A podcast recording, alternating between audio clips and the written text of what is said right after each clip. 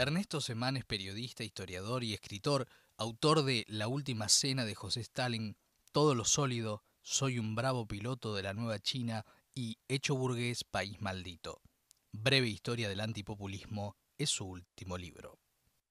La pregunta central de este ensayo es cómo, en el último medio siglo, una forma específica de antipopulismo de carga liberal y conservadora se impuso sobre las restantes. Hay ahí una historia corta y una historia larga. La historia larga es la forma en que las élites imaginaron el lugar de las masas en la política a lo largo de la historia nacional desde 1810. Supone tener en cuenta un rasgo fundamental de las élites argentinas, que raramente imaginaron una esfera política que excluyera a las masas. Ernesto Semán en Breve Historia del Antipopulismo. Y desde Noruega nos recibe Ernesto Semán. ¿Qué tal, Ernesto? Maxi Leniani, gracias. ¿eh? Hola Maxi, ¿cómo estás? Gracias por llamarme. Un gusto, un gusto para nosotros. Em, me, hizo pensar mucho todo tu, trabajo en torno a este concepto, ¿no? En primer lugar, para los desprevenidos, em, ¿cómo explicamos el concepto de populismo cuando se llama populismo a Trump y de pronto a este, líderes latinoamericanos varios, ¿no? Que son tan distintos. ¿Tiene que ver con que es una forma de hacer política, una estrategia, acceder al poder? Es una buena pregunta para empezar, porque, a ver, hay varias, varias cosas que se pueden hacer ahí. Una cosa que se puede hacer es explicar el populismo como un fenómeno histórico específico y hablar de esos movimientos, de los cuales nosotros obviamente conocemos al peronismo, eh, que entre los 30 y los 60 en América Latina produjeron una incorporación muchas veces eh, autoritaria, pero que en general eh, democratizó la política mediante la incorporación de las masas al sistema político, sobre todo las clases obreras. Entonces ahí uno lo limita en el tiempo y el espacio algo muy, muy específico.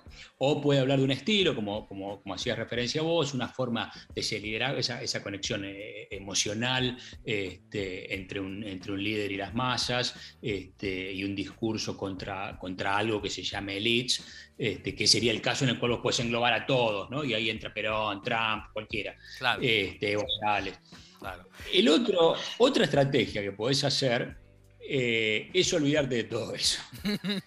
Porque, ¿cuál es el tema? El anti, el, prefijo anti de populismo, tiene una, una, cuestión engañosa. Mira, Ana Arendt, me, desvío un segundo nada más, decía que el, el, antisemitismo no lo iba a escribir con el guion en el medio, como se escribiría en inglés, el prefijo va separado con un guion, porque eso sería suponer que existe algo llamado semitismo y que para ella no existía nada llamado semitismo, y el antisemitismo era una forma de pensar específica, una forma de totalitarismo específico, este, y que no tenía un contra que fuera real, eh, de que hubiera que especificar o definir hay en eso, no, no, no en lo que significa el antisemitismo, hay en eso eh, un ejercicio similar que yo trato de hacer, preocupándome menos por esa definición, que es importante en otros casos, y hay mucha gente que trabaja bien, María Esperanza Casullo ha hecho un hermoso libro sobre, por qué funciona el populismo, eh, pero preocupándome menos por eso y más por entender cómo ese anti en Argentina sirvió, sobre todo en el último medio siglo, como una, como una plataforma para desarrollar una visión del país, una visión de dónde tienen que estar las masas, una visión de cómo tiene que ser la política, cómo tiene que ser la economía, de qué se entiende por libertad, que está totalmente autonomizada de qué es o qué deja de ser populismo. De ahí que la, sobrepresencia de que todo es populismo, como, como de alguna manera sugerías vos, este, parece ser muy vago el entender, bueno, contra qué están. No es, no es tan relevante especificar cuál es el, eh, qué es lo que se define como populismo, como tratar de entender en esas voces que hoy son muy grandes, pues, no necesariamente mayoritarias, pero no incluyen solamente al expresidente Macri, sino a empresarios, a una ama de casa, a un trabajador, que puede llegar a entender su mirada del mundo a partir de que hay algo que se llama populismo que está obstaculizando el desarrollo del país. Eso que, se, que llaman populismo tiene que ver con una forma plebeya de relacionarse con la política, con una forma de demandar derechos eh, de forma insistente y atribuciones para aquellos que no tienen una incorporación plena o a eh, la distribución de recursos económicos o a la distribución de recursos políticos. Y considerar esa demanda plebeya como algo ilegítimo, como algo deforme, como algo que está más o menos torcido respecto de lo que debería ser una política normal para que Argentina prospere, etcétera, etcétera. claro. Sí, y sobre todo eh, vos vas eh, presentando, ¿no? Porque acá hay eh, como el título del libro lo indica, ¿no? Hay un devenir histórico de cómo, eh, y uno lo puede reconocer hasta en la literatura, ¿no? Argentina, en la ficción incluso, ¿no? Este, cuando pensás en el Facundo, en el Matadero, digo, en todas esas obras que son iniciáticas y que marcaron también, ¿no? Para siempre eh, la pugna política argentina. También lo que estás viendo es que de lo que era el gaucho, ¿no? De lo que era el cuchillero, de lo que eran los cabecitas negras, hoy esa figura que se se desprecia, que va cambiando de nombre, pero en definitiva la desprecian los mismos de siempre eh, y son los mismos de siempre, pero más lamentablemente los que están oprimidos, es, por ejemplo, hoy la figura del planero, ¿no? Que vos utilizás también este, este tipo el de... El choriplanero. Eh, que ahora se, ahora se acortó a planero, le sacaron el chori. Este, el, componente de la, de, la, de, la, de la narrativa poética de la derecha que instala la idea del, del choriplanero tenía esa, esa riqueza, en, algún sentido, de enfatizar la cuestión de la comida y la cuestión de las necesidades básicas, que es algo muy recurrente en el discurso antipopulista, según el cual quienes están apremiados económicamente eh, son más proclives a no poder pensar en el interés general y a entregar su voluntad política a cualquiera que les ofrezca comida. Entonces, según ese, ese razonamiento, los pobres constituyen el, caso típico del choriplanero, pero si vos sos periodista o, médico o historiador o proctólogo, no pensás en tu interés económico. Vos podés pensar más allá, vos podés tener eh, la, mirada del interés general a la hora de decidir cuál es el futuro de la nación y qué lugar vas a cumplir vos. Entonces, hay en esa, en, esa, en esa conjunción de choriplanero eh, una riqueza en cuanto a una mirada de clase y de cómo eh, eh, ciertos sectores se vinculan con la, con la, política, que es la parte, la política es la parte del planero. Sí, y, además hay una construcción de ciudadanos de primera y ciudadanos de segunda, ¿no? Que esto también, ¿no? Va atravesando todo lo que vos contás. Pero también me parece, Ernesto, algo interesante, ¿no? Respecto de, esto de, los planeros. Eh, me acordaba de, una frase de, de un poema de Marilena Walsh que habla de las mujeres, que dice al final. Eh, en definitiva nos están echando la culpa, ¿no? Eh, esta figura popular funciona como chivo expiatorio para una sociedad, este, para una parte de una sociedad que no quiere hacerse cargo este, de que el mundo tiene que ser para todos y todas, ¿no? Va por ahí.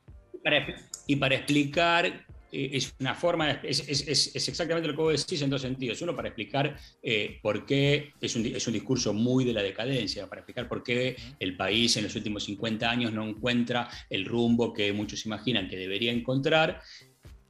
Pero hay en eso algo muy específico respecto a lo que vos decías al principio, eh, de una forma del antipopulismo que a mí me interesaba también mostrar históricamente. No ha sido siempre así.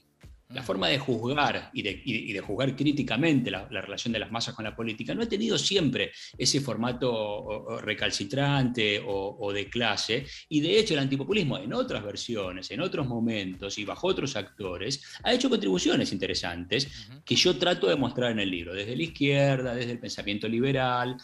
Lo que ha pasado y lo que uno intenta indagar sin, sin tener una respuesta categórica, siempre abriendo la conversación, es qué pasa en estos últimos 40 años para que esta versión específica que imagina que estos sectores, volvamos al, al término choriplanero, que son efectivamente el producto de una sociedad que se ha eh, desmembrado y que ha perdido la movilidad social ascendente, son en realidad los culpables y no las víctimas de esa sociedad. En, eso, volviendo a, la, última pregunta tuya, eh, hay algo eh, tremendamente, tremendamente preocupante, ¿no? Transformar los planeros de los planes surgen en los años 90, digamos, ¿no? como una medida supuestamente transitoria entre la reforma del mercado laboral que se transforma muy rápidamente en una cuestión permanente y que se expande en los planes sociales, tiene una historia muy, muy corta de una expansión muy, muy explosiva en la medida que el mercado laboral nunca se, nunca se recupera y la economía se recompone de forma tal de que hay un sector de la sociedad para el cual los ingresos se articulan de otra manera distinta a la idea de que uno tiene un trabajo y cobra un sueldo. Claro.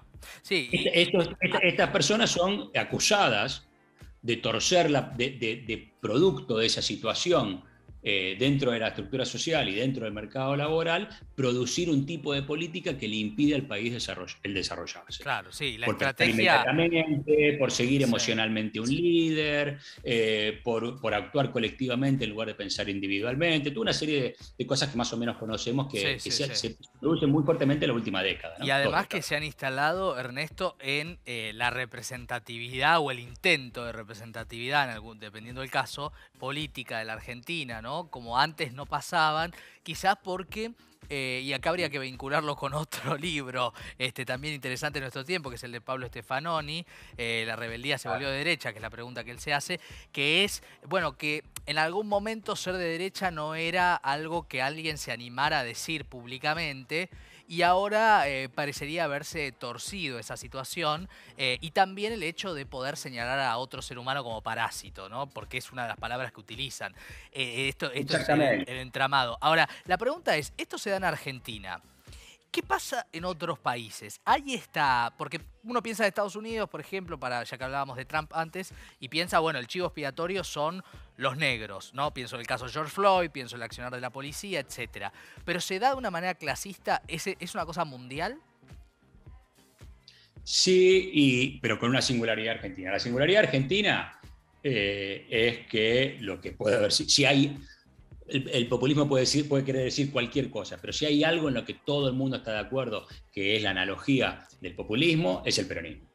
¿no? El peronismo, sobre todo en su primer momento, en ese, en ese proceso de expansión eh, explosiva, una, revolución social de, derechos y, políticos, económicos y un cambio cultural en la sociedad argentina, que ponen a ese movimiento en, en Argentina, antipopulismo y antiperonismo, tienden a funcionar como sinónimos, eh, con una fuerza en la, en la, política local que no tienen otros movimientos nacionales o nacional populares en el resto del mundo. Entonces, en ese sentido, el discurso antipopulista es totalmente singular. Pero lo que sí hay, vos, mencionabas el caso de Estados Unidos, eh, es esa recurrencia a imaginar que hay atributos culturales en los pobres atributos culturales en los que están afuera, que de alguna manera los responsabilizan por sus acciones políticas. Y eso no solo se da, como bien marcabas vos, en la mirada eh, no, solo clasista, sino fuertemente violenta hacia inmigrantes, hacia negros en el caso de Trump, sino también en muchas de las explicaciones que se intentaron dar desde la oposición a Trump acerca de por qué Trump había, había ganado. Porque los, los ex obreros estaban desorientados, porque la clase blanca había perdido su masculinidad y entonces buscaba una forma de un macho que los contuviera, etcétera, etcétera. Siempre hay una idea de que los problemas eh, de crisis política tienen que ver con atributos que son previos a la política. No tienen que ver con que la gente no tenía otra cosa que votar, que los candidatos de los otros partidos eh, tenían propuestas que habían fracasado durante 250 años. No, no, no. Siempre hay un atributo previo a la política, la política está perfecta, está intacta, pero que tiene que ver con lo que, la gente come, con lo que la gente gana, con las películas que ve, este, o en el caso de Trump, digamos, con el color o con la inmigración, que explican esa imperfección que ellos apuntan a corregir por fuera de la política. ¿no? Eso es una clave del antipopulismo que es interesante. Eh, Ernesto, quiero, porque la verdad es que acá también a uno se le va la deformación de, la formación y pienso en Gramsci, ¿no? Eh, quiero ya que esto es un programa de televisión, por más que hablamos de temas que no se hablan en televisión, este, desde el punto de vista, este, del punto de vista de, la profundidad que tiene el libro y, el discurso ¿no? de Ernesto Semán, eh, sí quiero decir que el concepto de hegemonía, para explicarlo en modo Twitter, que es lo que la tele a veces nos impone, es tomar la verdad de otro para, como propia y, y vincularse, moverse en consecuencia, ¿no? En este sentido, este, y excusando mi falta de academia para, para ser televisivo, una vez más, digo, eh, ¿Cómo se Eso puede ser una virtud. A veces, a veces sí. Este, pero digo, eh, ¿cómo se vincula esto en relación a que las clases, las élites, vos hablás de las élites en tu libro mucho, este, que construyen esa mirada antipopulista, terminan teniendo una adhesión de sectores medios, ¿no? Esto está muy estudiado y es, un, una cuestión... Y a veces bajo, ¿no? También, que, que van contra su claro. Yo creo que el primer ejercicio, que yo, diría, la primera eh, eh, eh, receta que uno tendría que incorporarse y meterse a la cabeza es no ceder a la tentación que muchos tenemos o que otros tienen de hacer frente al antipopulismo la misma mirada que el antipopulismo hace respecto de los sectores populares y interpretarlo en términos de un engaño. O interpretarlo solo en términos de un engaño. Y ahí voy a lo que te decía antes. La gente, eh, como todos, eh, elegimos entre las opciones realmente existentes.